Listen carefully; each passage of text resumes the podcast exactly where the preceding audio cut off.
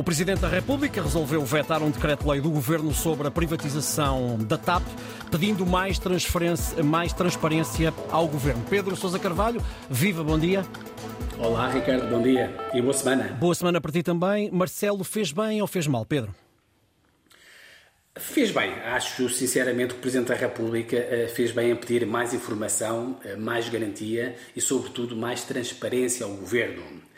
Se isto, Ricardo, fosse uma outra privatização qualquer, eu diria que estas exigências de Marcelo Rebelo Sousa talvez fossem um bocadinho excesso de zelo. Hum. Mas no caso da TAP eu não me atrevo a dizer isso. Acho que todo o cuidado é pouco. E porquê é que eu digo isto? Eh, nós não nos podemos esquecer, portanto, da última privatização da TAP em 2015.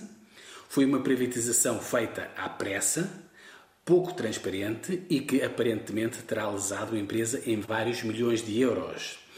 Eh, para quem não se recorda, eh, eu recordo que na comissão de inquérito nós ficámos a saber que o anterior acionista privado da TAP comprou a TAP não com dinheiro do seu próprio bolso, mas com dinheiro da própria TAP, através de um negócio duvidoso de troca de aviões com Airbus. Um negócio, aliás, Ricardo, que tu, como deves te lembrar, está nesta altura a ser investigado pelo Ministério Público.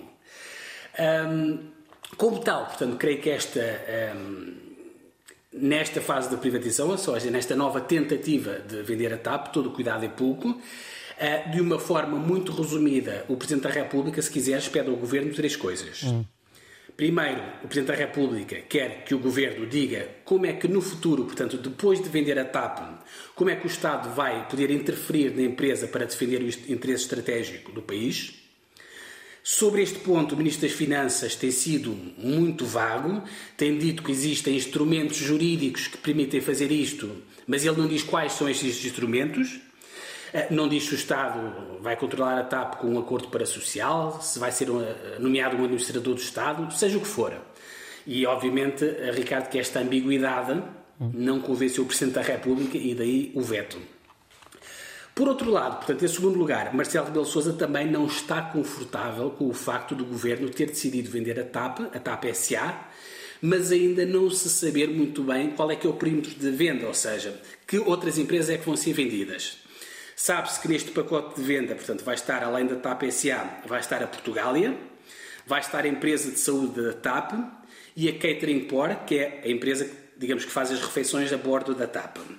Mas não sabe, por exemplo, uma coisa fundamental, que é, por exemplo, o que é que vai acontecer com a TAP SGPS, que é uma empresa, digamos, nesta altura quase como que instrumental e que tem um grande buraco financeiro. Uh, finalmente, um, o Presidente da República justifica este veto com a necessidade de conhecer as regras que vão nortear a escolha do eventual comprador. Ou seja, como é que vamos escolher o comprador?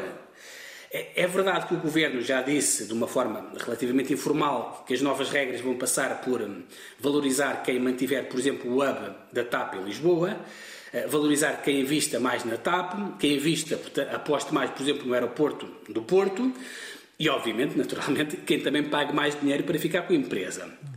Uh, o problema é que todo este processo de intenções não convenceu Marcelo Rebelo de Sousa, uh, que quer que isto tudo fique escrito no decreto-lei que ele vai aprovar. Uh, o governo tinha prometido dar todos estes pormenores, portanto, no início de 2024, quando publicasse o caderno de encargos, mas agora, com este veto, vai ter naturalmente de arrepiar caminho e abrir todo o jogo em relação à privatização da TAP. Hum se não fizer, Ricardo, já se percebeu que esta privatização, eh, tal como está, hum, muito dificilmente vai passar em Belém e eu acho que o Presidente da República faz muitíssimo bem. Obrigado, Pedro. Voltamos a encontrar-nos amanhã depois das nove para as contas do dia.